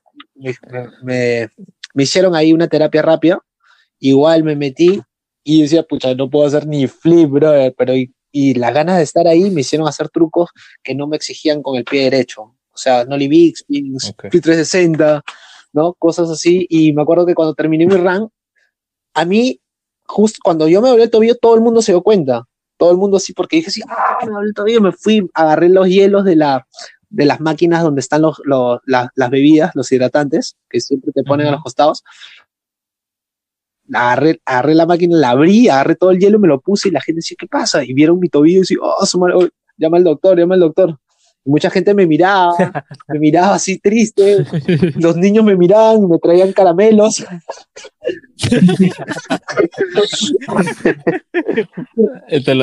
Ah, cuando ya terminé pasar y había hecho trucos en la fanbox, había hecho heel flip big spin, heel flip big spin, brother. Eh, flip 360 por ahí, por ahí, más que todo flips, ¿no? Blunt fakey por allá. Tratar de, tratar de divertirme, pues, ¿no? Ya, ya sabía que no voy a lograr nada, pero aunque sea, va- va- va- va- a hacer lo que se pueda, pues, ¿no? Y terminé un run y mi amigo, eh, bueno, es mi, brother, David Torgerson, brother, bueno, no mi brother, ¿no? Un conocido de DC, este, eh, me felicitó, me dijo, buen trabajo, me dijo, porque sabía que yo estaba cojazo, me dijo, buen trabajo, y de pronto había unos chubolos que estaban ahí, me dijo, bien, brother, you're awesome, me decían, eres asombroso, brother. Nada, fue divertido, fue divertido, Claro, El sueño, el sueño. claro, sueño a medias, chancado, pero lo cumplí. el sueño, el sueño americano. Pro, ¿y tenés alguna, y tenés alguna experiencia así loca con algún pro, digamos, que estabas ahí sentado y vino y te saludó o lo conociste así de repente, nomás sin querer, digamos? Probablemente, probablemente, a ver, vamos a recordar, a ver, escucha. Eh, en Jake Wong, ya, ah, esto fue locazo, brother, ya. Yo no sabía quién era. Yo no sabía quién era. Y creo que eso fue lo, eso fue lo chévere, ¿no? Eso fue lo chévere, brother. Cuando conocí a Cyril Jackson y a Tim Ok. Funk también no sabía quién era, porque yo estaba, yo, yo también, este, en esa época no sabía, este, no, no veía muchos videos de skate, estaba como que desinformado, ¿ah? Y bueno, ya, bueno, la Claro. cosa es que cuando llegué a Jake Wong, empecé a montar skate y había un pata que era bien chévere, ¿ya? Y, y, y me veía mi esfuerzo, pues, ¿no? Y de la napa, Carlos Ribeiro era. Carlos Ribeiro estaba compartiendo conmigo. Alucina. Mierda. Estaba compartiendo conmigo. Mi pata me dice, oh, ¿qué te dijo Ribeiro? ¿Qué te dijo Ribeiro? ¿Qué? Ese es Carlos Ribeiro, no sabes quién es. Digo, no. Y así me pasó eh, cuando fui a Berrix, brother. Pucha, el día que fui a Berrix, ah, su madre, hermano, fue sueño cumplido, brother. Paul Rodríguez. Fuiste a, a, Bro, a. Sí, Yo quiero que, que, que respondas esta pregunta, porque yo creo que todo el mundo quiere saber cómo es el piso de, de Berry. olvídate, ese piso tú haces un ollie y ese piso te, te- te levanta para arriba. Te salen manos de abajo así, ¡pam! vete para arriba. Ese piso tiene pop. Ese piso es pop. Ese piso es pop puro. Y cuando te caes, resbalas. No pasa nada, no pasa nada. cuando, cuando te caes, volvés a la Te tabla. caes en el paraíso. te caes en el paraíso, bro. Ahí sí, Le eres querés feliz. hacer un show y sale 360 flip. Sí, sí, algo así. Haces- sí, sí, sí, ese piso es locazo, bro. Es el mejor skatepark del mundo, bro. Sin, sin duda alguna. Bro, ¿y cómo, y cómo, y cómo se llega, no? A, a, a, A ver, al Berry. Bueno, la primera vez que fui fue por mi amigo que trabaja en DC y como vio que ya le había pasado mal, me dijo, no te puedes ir sin ver, sin conocer Berrix. Y nos consiguió una, no sé si una invitación, una forma de entrar, que cuando llegamos allá, uno de los encargados nos dijo, ah, ustedes vienen por tal persona, ah, ya, chévere, bienvenidos, ¿no? Y llegamos y vimos a la gente, a, a Mike Taylor, Mikey Taylor, Alex Midler, todos ellos sentados ahí Wow. se quedaron mirando, después, ¿no? Gente, gente que sí, ¿tú, ¿quiénes serán? Y yo con mi brother que estábamos ahí, oye, vamos a saludarlo, brother, estamos llegando a su skatepark, ¿cómo no lo vamos a saludar? Está jodón. Fuimos y le dimos la mano y como que ahí ya como que se relajaron, man, ya como que, ah, estos son chéveres. Y empezamos a montar, Puta, llegó Chris Cole, Chris Cole era de puta madre, brother, puta, este, me acuerdo que estaba como loco buscando, buscando cera, nadie tenía, y de la nada él lo ves encerando así, él feliz, así, me dice, ya está, el muro está perfecto, me dice. y ahí fue cuando pasó, así, escuchaba, yo estaba yendo para un fanbox, uno del fanbox de Berrix, uno, su pirámide que dice Love atrás, que es conocida, y Sí, sí. estaba Paul Rodríguez, hermano. Sí, era un como. Yo siempre No, lo he admirado a él. Yo no. siempre lo he admirado a él desde que he empezado a montar skate. Yo vi City Stars, eh, Street. Cinema, Street Cinema, de City Stars, un, video antiguazo. eh, y Paul Rodríguez sale, sale ahí con la canción de, de Michael Jackson y después con otra de, de este grupito Outcast. Y, Ujú. pucha, brother, cuando, cuando lo vi en persona, ¡ah, la brother! Y, y me mira, me mira y me pone una cara de, sí, yo soy. Wow. Le, le dije, pues, no, le dije todo lo que, así en inglés, le dije las cosas, le dije, le dije lo que tenía que decirle, pues, no, lo que siempre quería decirle, pues, no, que lo admiraba, que siempre ha sido admiración para mí desde que empecé y que, que bravazo conocerlo. ¿no? Y me dijo que gracias. Y, y me acuerdo que él vio que estaba cojo, que estaba cojo, pero que a la vez hacía trucos, Y- intentaba mi truque. puso hielo. No, no me pasó hielo, pero me aplaudió los trucos, que fue increíble. Wow. Mi Wow. e incluso se me fue la tala y él me salvó la tabla, bro. Eso nunca me olvidé. Paul Rodríguez salvándome la tabla. Puta. Esa tabla No, la, bro. Bro, bro. Bro, Después de eso llegó Manny La- la Santiago. Llegaron todos. Llegó Manny Santiago, Mike Mo, Billy Marks, un montón de gente. Llegó Team, Team Santa Cruz, Teotis Besley. Toda la gente empecé a conocer en Berrix. Ahí nomás ese mismo día fue como un- una fiesta de cumpleaños para mí. Puta, bro, puta, bro. Lo, lo, lo- Y nunca, no, no te animaste a, en ese momento a decirle a uno de los bros, te juega un skate o algo así? Bueno, en ese momento no, no me sentía con las ganas de jugarle que a nadie porque estaba cojazo, pero, eh, pero sí, Claro. pero sí me dieron ganas de hablarle a todos. Fui y le hablé a todos, a Mary Santiago, a todos le hablaba. estaba como un, como pucha que en Disneylandia, bro. Ahí. Yo soy de Perú, vengo acá, primera vez acá. Ya, bien, men. Buenísimo, hermano. Bienvenido. Y ahora, ahora con todo lo que nos has contado, tus experiencias, eh, ¿cómo definirías para vos, este, en unas palabras, qué es el skate eh, para vos? ¿Qué es? ¿Cómo lo definís? Para mí el skate es la mejor enseñanza que puedes tener en la vida, brother. O sea, no, no puedes decir, o sea, si no has experimentado el skate, no puedes decir qué, qué es lo difícil de, de que no puedes saber qué es lo difícil de, que- de querer algo y lograrlo. ¿Entiendes? A ver, sí, sí, y esta pregunta, a ver, eh, a ver si la, la achuntás a los que han dicho otros. Re- ¿Le recomendarías a, a otra persona andar en skate? Por supuesto, siempre, siempre, claro, por supuesto. Y, pero siempre, eh, por ejemplo, a los niños siempre sería chévere, pues, ¿no? Porque están en una edad en la que pueden aprender y dedicarle tiempo. A las personas un poco más adultas, ¿no? Siempre es bueno decirles la verdad, ¿no? Tipo, si vas a comenzar a los 16 años, 17, 18 años, 20 años, que tiene que tomarlo con mucha calma y tomarlo como un hobby, ¿no? Ya que este es un deporte en el cual si tú empiezas desde más temprano vas a tener más destreza, ¿cierto? Entonces, Claro. eh, Claro. y eso, pues, ¿no? Mientras más joven empieces, eh, tu, la carrera profesional está, es, más, es, es más posible a que comiences después de los 18, en la cual ya solamente vas a aprender a, no sé, pues a remar y algunos trucos técnicos, pero no, no, no aspires a, a vivir de esto, simplemente agrégalo a tu vida y aprende, y aprende el skate, aprende a divertirte, ¿no? Tómalo con, como, como es, porque el skate también, al principio todos lo tomamos como diversión. Yo lo tomaba como diversión, como estar con mis patas, como verme chévere, escuchar música, aprender trucos. Ya cuando gané mi primer evento, como que, y empezaron los auspiciadores, y después vinieron los eventos con plata, y después vinieron los, entonces como que ese, ese tipo de cosas como que te lleva a, a, a tomártelo de la manera profesional, pues, ¿no? En el cual ya, ya tú mismo ya tienes que cuidar tu imagen, no, no, por ejemplo, hay muchos chicos acá que, que se ponen a colgar tonterías, como salen fumando marihuana o, en alguna juerga, y eso ahí eh, no solamente malogra su imagen de él, sino la imagen del deporte, y, eso ahí a- eh, perjudica a, a- a- a las demás personas que quieren dedicarse a esto, ¿no? Y peor aún si es una persona, eh, un, un- un skater actual que esté sonando y que haga ese tipo de cosas. O sea, eso de ahí como que retrasa lo que hace, lo que hace uno, ya que si te pones a pensar, los surfers eh, nunca, Ujú. nunca ventanean ese tipo de cosas y su deporte está mucho mejor, más adelantado, más promocionado, eh, eventos más con, con mejores, con mejores este, premios, ¿entiendes? Y todo eso es por llevar siempre una buena imagen.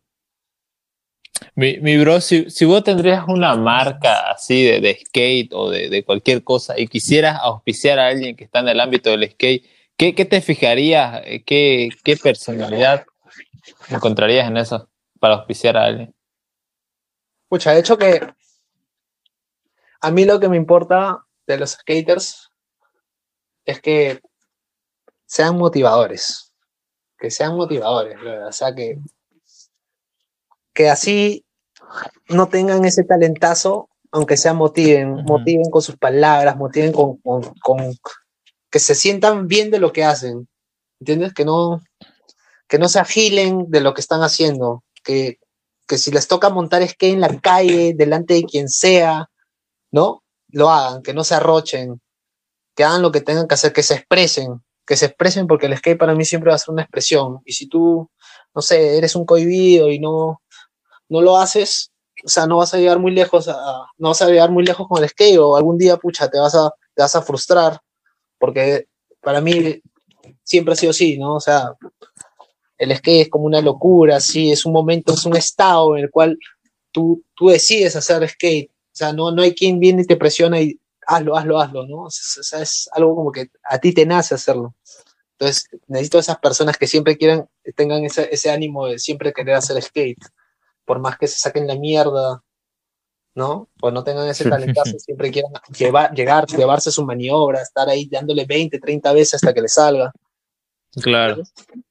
Eso. Claro, bro. Bro, y yo igual siempre tuve una duda. Eh, yo en uno de estos videos, ¿no? De, de YouTube, escuché que dijiste que en el primer país que fuiste pro skater fue en Chile, ¿no? Sí, fue en Chile. Fue en Chile. Cuéntame un poco de eso.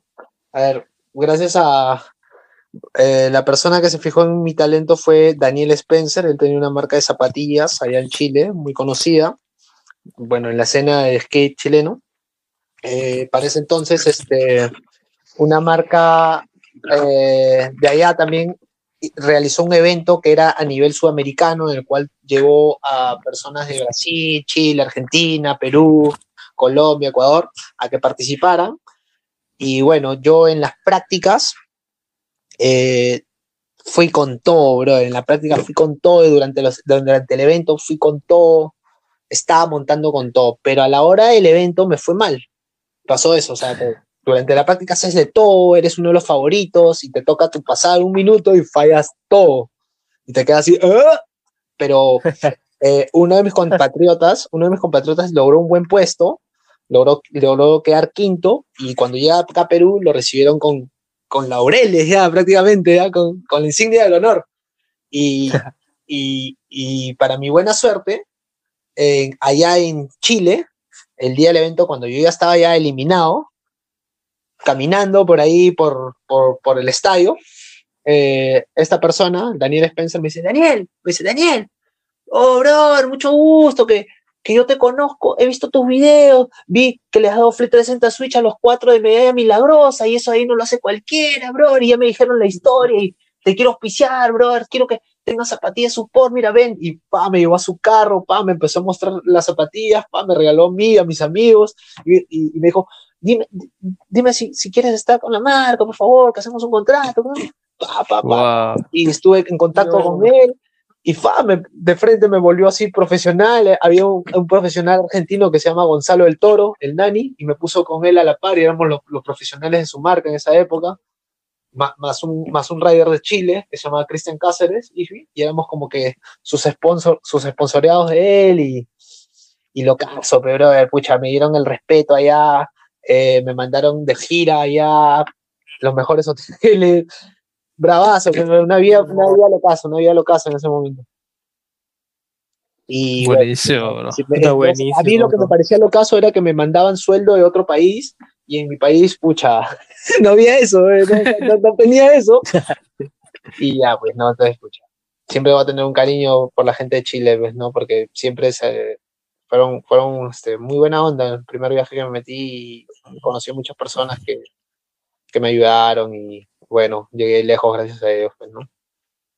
Sí, Porque bro. si no hubiera Y creo tenido el que sigue respaldo, yendo. si yo- porque yo siento que si no hubiera tenido el respaldo de ellos, eh, en mi país no me hubieran empeloteado tanto. ¿Entiendes?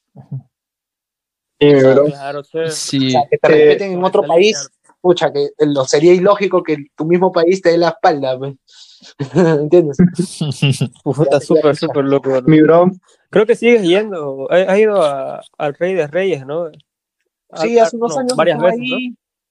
Hace unos años tuve la oportunidad de, de estar ahí, un- no, el año pasado, el año pasado, el año pasado fue. Fuimos ahí con los chicos, ahí, este, nada, después de tiempo que no competía, pucha, igual lo hice así por diversión. Nada, y me divertí, la pasé muy bien con, con los chicos de DC de, de otros países. Eh, Mauro Iglesias es un máquina, brother, pucha, me alegra ver este, haber pasado el tiempo con él, jangueando con ellos, pues, ¿no? O sea, eso es lo que más me alegra, pues, ¿no? De no haber, eh, de haber estado con ellos, pues, ¿no? De los que más la rompían, el, el campeón estaba, pucha, que compartía habitación conmigo ahí, pues, bravas, no sabíamos que iba a pasar eso. mi bro. ¿Y Dímelo. qué tal? ¿Qué fue tu pensamiento de un rato para otro? Decir, a ver, bro, intentaré hacer videos para, para YouTube. ¿Qué fue tu pensamiento? ¿Qué fue lo que pensaste? En el momento, lo que pensé era cuando yo ya hacía videos en YouTube, pero no sabía cómo hacerlos y llamar la atención de la gente, ¿no? De las demás personas, hasta que empecé a ver los videos de, de NKA, Nigel K. Alexander. No sé si lo manjan, que es un, es, uno, es un skater antiguo que fue uno de los primeros que hizo conoció a Paul Rodríguez hace tiempazo. Y bueno, empecé a ver videos de él y dije, oye, esto de acá yo lo puedo replicar acá. Yo lo puedo replicar acá porque es muy parecido a lo que, a lo que vivo, ¿no? Me di cuenta que el hombre grababa, tipo, así como te digo, videoblogs, así en lo que más grababa eh, su día y lo, y lo colgaba. Entonces yo dije, pucha, voy a hacer lo mismo, voy a hacer lo mismo, como yo paro con mis amigos skaters, e incluso ahorita estoy lesionado. ¿Qué voy a hacer? Ya voy a grabar a mis amigos, voy a hacer un video así con ellos, pues, ¿no? Y, y- y yo lo voy a grabar, ya que ¿quién más lo va a grabar? Pues, ¿no? Porque eh, a veces es el problema cuando uno se compra una cámara y ya, me- ya tengo la cámara, pero ahora ¿quién me graba? ¿No? Entonces eso es lo que dije, pues, ¿no? Entonces ya, pues, yo estoy, ahorita prácticamente estoy off, eh, voy a grabar a mis amigos, pero voy a hacer el video así grabándoles todo lo que pueda, ¿no? Hablándoles Sí, cualquier cosa, sí, bro. ¿no? Y Tu estilo es muy, muy único en, en YouTube. así voy a hablarles. Que, que a otros youtubers que hacen, digamos. Claro, Sí, claro. Entonces dije, voy a hablarles a ellos, voy a tratar de sacarles palabras, porque de hecho que la gente le quiere escuchar a veces a las personas cómo hablan, cómo se expresan, ¿no? Entonces así pues empecé pues poco a poco y, y me acuerdo que el primer año dije, bueno, como yo monto skate, solamente me dedico a esto, voy a sacar videos todos los días o las veces, la, la, la mayor día de veces que pueda.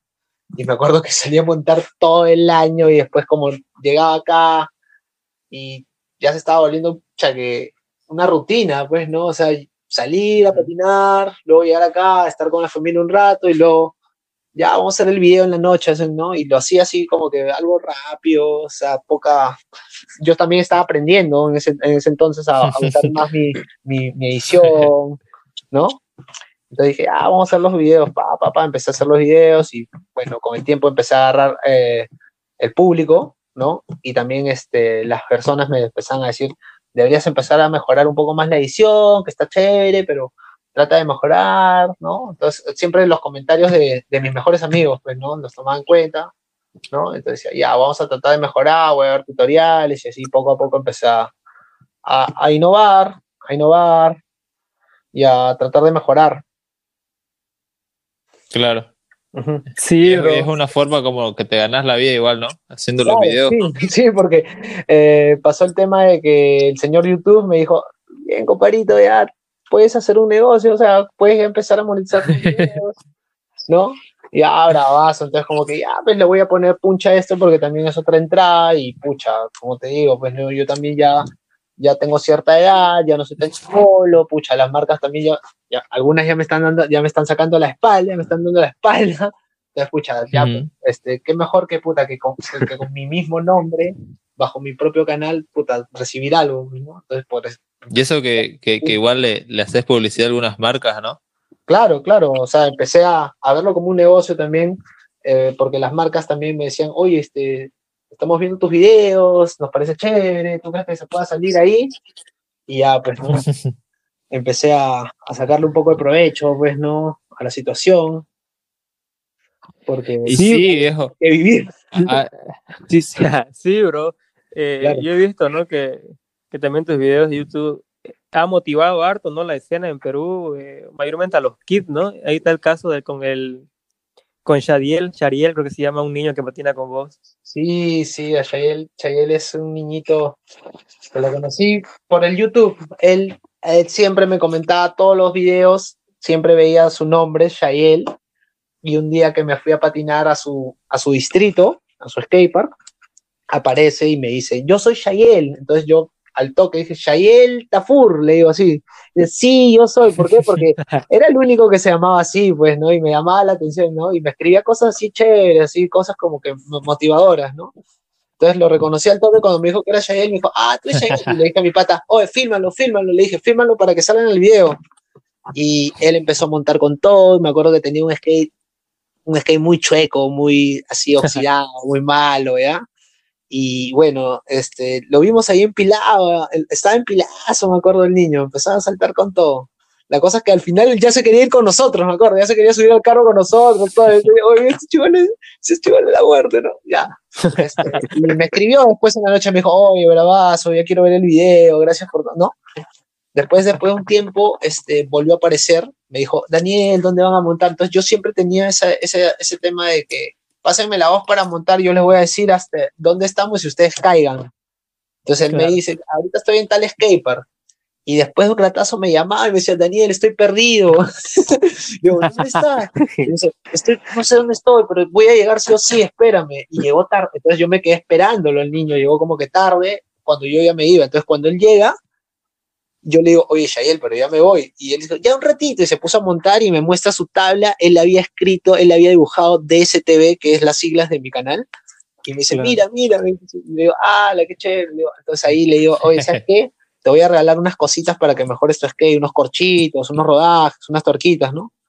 Y entonces ahí lo iba conociendo, pues, ¿no? Lo llevé así a, a donde yo vivo y lo iba preguntando así cosas y me iba, dando cuenta, me iba dando cuenta que era un, era este, era un chivolo listo, pues, ¿no? Era un niño listo, así que, que estaba preparado, pues, ¿no? Y- y- dímelo. Bro, pero yo vi que hubo una evolución muy grande, ¿no? Desde el momento que lo conociste hasta ahora. Yo creo que Claro. verte patinar, yo, yo creo que hasta tu mismo estilo está, está cachando, ¿no, Shadiel? Claro, ¿por qué? Porque yo dije, este, ¿sabes qué? Este niño, este, me vacila que monte skate, me gusta que monte skate y que, y que, ¿cómo se llama? Y que prácticamente me imite, me imite porque cada vez que venía me, me decía palabras que yo usaba, cosas que yo usaba, veía y, y en sus estados que historias muy similares a las mías, y decía, "Eh, qué chévere, ya. Este, ¿sabes qué, niño? Mira, te voy a enseñar a montar skate con todo, ya, brother, te voy a llevar a todas las sesiones. Le dije, te voy a llevar a todas las sesiones, no solamente te voy a llevar al skatepark, te voy a llevar a todas las sesiones, a la calle, a todos lados, ¿no? Entonces siempre así, ya comienza con tal cosa, comienza, ¿no? Desde, desde, desde el inicio, ¿no? Ya lo que veía que él podía hacer, le decía, ya, hazlo, hazlo, yo lo filmo, hazlo así, ¿no? Y entonces, este, así poco a poco, así él ha ido aprendiendo, le, algunas veces, me acuerdo cuando le enseñé su primer grind en el tubo, tenía que agarrarle las manos porque no tenía, no, no quería mandarse al tubo todavía, y yo dije, ya ven, te voy a ayudar. Y, y él se mandaba y yo estaba al costado del tubo para que cualquier eventualidad, si se cae, porque tú sabes que a veces cuando uno clava grind en el tubo al principio, te pasa eso de que lo clavas y el skate se sale del lugar y tú te vas, eh, ya sea de canilla Claro. o para atrás, ¿cierto? Puta, Entonces yo, eh, Sí, sí, él, él tenía miedo de eso porque es- era delgadito, débil, ¿no? Eh, entonces, este, ese era el temor, pues, ¿no? Y yo no quería que él se lastimara porque, pucha, eh, está conmigo, pues, ¿no? Está, está mi cuidado, mi responsabilidad y, y para evitar un accidente, una ida al hospital, ¿no? Puta, Entonces, pero bro, de pasar de, de ese 50 a hacer 360 flip, flip, like, ¿no? Como- Sí, a mí me pareció fue increíble. Y yo le decía, brother, este, a- él no sabía hacer Flip 360. Y yo le decía, brother, pero si haces Impossible, Flip 360 lo haces como si nada. Solo practícalo. solo- Y un día así de la nada me sorprende y dice, mira, mira, ya me sale, ya me sale. Pa, y de la nada me empezó a hacer Flip 360 a cada rato. Ni bien lo aprendió, lo hizo mil veces, mil veces. A todos lados le metía. Y un día le dije, oye, ya métele Flip 360 al Leaflet porque ya te sale el Leaflet, ya te sale el Flip 360, ya, ya lo tienes muy dominado. Ese tuvo, ese tuvo su chiquitito y ahora le mete Flip 360 al Leaflet en todos los flat bars que ve. Ah, Sé que algún día lo va a hacer de bajada en la baranda, pero está como loco. Sí, a mí me encanta ver, ver a Yael este, hacer trucos nuevos porque me, me pongo a pensar, digo así, pucha, qué chévere que, que siga patinando, ¿no? Qué, qué- qué bueno que, eh, porque él viene de un barrio difícil, el cual si no estuviera patinando probablemente esté haciendo algo malo, ¿no? Claro. Entonces, este, eso, eso es lo bueno, ¿no? Que él esté metido en el skate y que eso ahí lo, lo aleje de esas cosas. Está sí, súper, súper, súper alucinante. Y nada, y ahora está más feliz porque ahora está teniendo un poco más de apoyo. Y nada, pues no, o sea, ojalá que algún día, pucha, él se llegue a dedicar esto y a esto, pues, ¿no? Y lo bueno de Shayelito es que ha imitado mi ejemplo y lo hace con sus amiguitos, sale a patinar y motiva a sus amigos. O sea, si tengo que rescatar a alguien del grupo de Shayel, o bueno, tengo que mencionar a alguien, hay un niño también que se llama André, André, André Ábalos, que también es como él, que tiene un estilazo y que van a montar bastante, y que entre ellos dos van a ser seguro una escuela, pues no, o sea, van a ser los, rep- los represent de su, de, su, de, su, de, su, de su barrio, pues de todas maneras, pues son tan para el futuro. También hay un kit eh, que se llama Gonzalo Morales. Gonzalo Morales. Sí, él es un maestrazo, él monta skate de los tres años, creo cuatro años, cinco años. Y hoy en día también tiene una habilidad, brother, increíble. Es, es- tiene los mejores big spins, 360 frontsides que puedas ver, brother. Los hace increíbles. Ese niño tiene un futurazo, brother. Ese niño es muy loco. Gonzalo Morales está quemado. Súper, súper, bro. Mándate por unas monedas. sí, mándate por unas monedas, está loco. Lo que lo que me gustó mucho, ¿no? Lo que, que hiciste en tu canal fue como que iniciaba juego de skate, ¿no? Entre las personas que estaban en el skate plaza y imitaban la parte del slide versus grind, ¿no? Sí, claro, claro. Una vez hice un Slide versus Grind con unos chicos ahí en Skate Plaza. Eh, fue así como que ya había visto Slide versus Grind, entonces como yo siempre trato de, para el canal siempre así como que, ya, ¿qué podemos hacer hoy día? Ya, hoy día un Slide versus Grind. ¿Qué podemos hacer mañana? Este, ya, un trucos raros, eh, un reto, una cosa así, ¿no? Entonces, como el. Slide versus Grind se había llamado mi atención, empecé a hacerlo con los chicos. No, no ni siquiera sabíamos las reglas tal, tal como son, ¿no? Porque es- hay reglas en el Slide versus Grind. O sea, tiras un slide y de ahí tienes que tirar un grind. Nosotros lo hacíamos como que, ya, dale, dale, dale el truco que te salga. Entonces, eh, pero bueno, nos divertimos y el video eh, le gustó a la gente, le gustó a los chicos, le gustó, me, me dijeron todavía que, que siga haciendo así un, un campeonato todavía de eso. Entonces, bueno, Em, ahí estamos. Sí, hermano, pero ese level, ese level, ¿no? En ese evento yo veía que le daban Nolly, eh, bueno, en ese formato, ¿no? Que le daban Claro. Nolly Overclocked a Nolly Ingward y venían y lo defendían, que era lo peor. Sí, sí, sí, sí, sí, sí, sí, lo rompen. Sí, era acá en Perú. Este, vamos, oye. A- Acá hay, un, hay, un, hay chicos que montan muy bien, brother. ¿ah? Andan muy bien. Hay, hay un chico que se llama, mira, hay dos chicos que vienen de, de Conos que la destruyen ya. Roberto León y David Anderson. Son chicos que la rompen, la rompen, la rompen y que no tienen esa atención del público todavía, ¿no? Por lo menos David ahora, ahorita ya está en la federación y es un capazo, pero sería bueno que tenga más apoyo, más apoyo para que llegue más lejos. Y al igual que Roberto, que también ahora último la oportunidad de, de ¿cómo se llama?, de participar en un evento a nivel este, americano, eh, virtual, se hizo un juego de skate eh, con esta con esta marca, bueno, marca no, perdón, con este programa que se llama este Holy Shit. Holy Shit. Holy shit. Y- Sí, sí, sí. Hicieron un evento que se llamaba el, el Versus de Sudamérica, Sudamérica, el 16 versus el 16 versus 16, algo así. Y bueno, ahí, ahí me pasaron la voz a mí para pertenecer, pero yo estaba mal. Yo comencé la, este año lo comencé con una lesión de rodilla en el mes de febrero, mientras estaba en una evaluación para, para el tema de la federación, ¿no? Eh, me lesioné y Ujú. no podía participar en nada. Incluso recién este mes me he vuelto a patinar, hace dos semanas como me, me- me he sentido mejor y he empezado a patinar de nuevo, poco a poco. Entonces, este, me pasan la voz para este evento, les digo que no puedo, pero que sí les voy a, a ayudar a conseguir a alguien. Entonces le, le pasé la voz a esta persona que considero que es uno de los skaters con, con más nivel en, en lo que vendría a ser juegos de skate, horse, chacal, como le digan. Sí, sí. Este, Chacal. y nada, pues este, representó bien, solo que al final, bueno, el- le tocó un mostrazo de Cuba o de Panamá, Mariano Alfaro, creo que. Ya, pues le aplicaron. pues. Pero igual, todo bien, todo muy bien. México me hablaba y me decían, oye, Roberto, Roberto es genial, ¿no? Me decían, así, cosas así. Mi bro, aquí ya por, por eso, este, aquí llegando, ¿qué dirías vos que es lo mejor que te ha pasado en el skate y lo peor que te ha, que te ha dado el skate? Ah, Una, lo mejor que me ha dado el skate es las experiencias inigualables que voy a tener y bueno, pucha, eh, el cariño de mucha gente, eh, el cariño de mucha gente y eh, incluso hasta respeto de personas que ni me lo esperaba, ¿no? Eso es lo mejor que me ha dado el skate, pucha. eh, la, y lo que me la satisfacción de tener mis, pro- cosas propias, la, la satisfacción Claro. de, de, de ver, claro, de, de tener mis cosas propias, ¿no? Eh, todo, todo en base a mi talento, nada regalado. eh, y nada, y lo peor que me puede haber dado el skate es haters. haters, weón, lo peor, weón. ¿Cómo, fue lo que sentiste cuando leías los comentarios y decían saludos de Colombia, saludos de Paraguay, saludos de Chile, Sí. de Bolivia? No lo podía creer, ¿Qué, qué? no lo podía Sí, creer. ¿no? Saludos de, saludos de Finlandia, saludos de Japón, saludos, Wow. saludos de España, wow, saludos de Corea, saludos de Afganistán.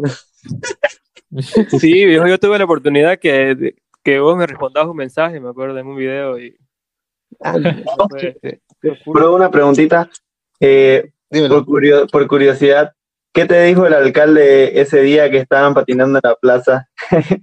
Cuando estaban con Ángelo Caro y el Bulón, creo que se llama tu amigo. ¿Ya? Con. Ajá. El alcalde. Con balón. el al- Sí, ¿En dónde eh, era? en un Ah, video sale, en un video sale que están así en una tipo placita, eh, en un redondo, un círculo, y, y hay un señor que le dice no sé qué, ah, perro de, perro de mierda, o algo así le dice. ¿Qué? ¿No es lo de Mamani? Ajá, ese de Mamani. Ah, ya, ya. El de Mamani. Ya, ya. Ya, Mamani. Ya, lo que pasa Ajá, eso. Ya, lo que pasa es que acá la gente es despectiva, entonces, este, por ejemplo, si nosotros fuimos a montar esquí a, a, a ese, a ese lugar que es la- el Parque Kennedy Miraflores. Y- Perro.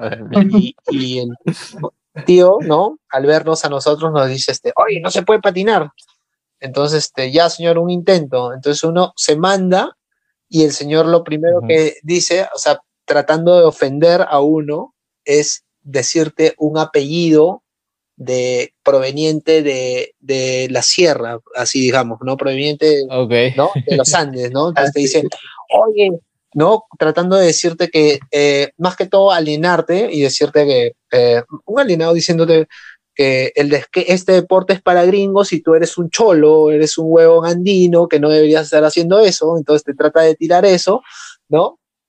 Pero lo que no sabe es que, puta, tu pata está tan curtido que lo primero que hice fue trolearlo e incluso decirle, a ver, a ver, dime algo, brother, escucha, ¿no? Y entonces grabarlo, pues no grabarlo y, y no, no sé, burlarme de su actitud, porque en realidad este, ese tipo de personas, este, puta, son unos resentidos, porque al fin y al cabo era un- una persona que está sentada en un parque sin hacer nada, pucha, insultando a las personas que tratan de hacer algo y cuidando un parque que ni siquiera es de él, que ni siquiera va a quedar para él, que ni siquiera él pone nada. Claro, pues, bro. Sí. ¿Y, y cuál fue lo más hardcore que te pasó estando por- en la, por la calle, no? No sé, la policía que te lleve o que te quieran agarrar, robar la tabla. Ya, bueno, Sí. a mí una vez me acuerdo que tuvimos que salir en skate de un barrio porque este, nos estaban correteando para robarnos. Y mi pata se dio cuenta y me dijo así, oye, oye, esos de ahí estaban ahí, ahí están viniendo corriendo. Me dice así, corre, weón, corre así. Y yo corro y se ponen a correr también atrás de nosotros. Y mi brother graba la, la, la- el escape porque se fue corriendo con la cámara prendida. Entonces salimos así como que, ¡ay! Rápido, así como que nos fuimos muy rápido así del lugar, así. O sea que en 15, 20 segundos ya estábamos en otro lado, así como que ya, ya, ya estamos a salvo. Sí, yo creo que sí, bro. Hoy lo grabé todo, sí. Ponlo en el video.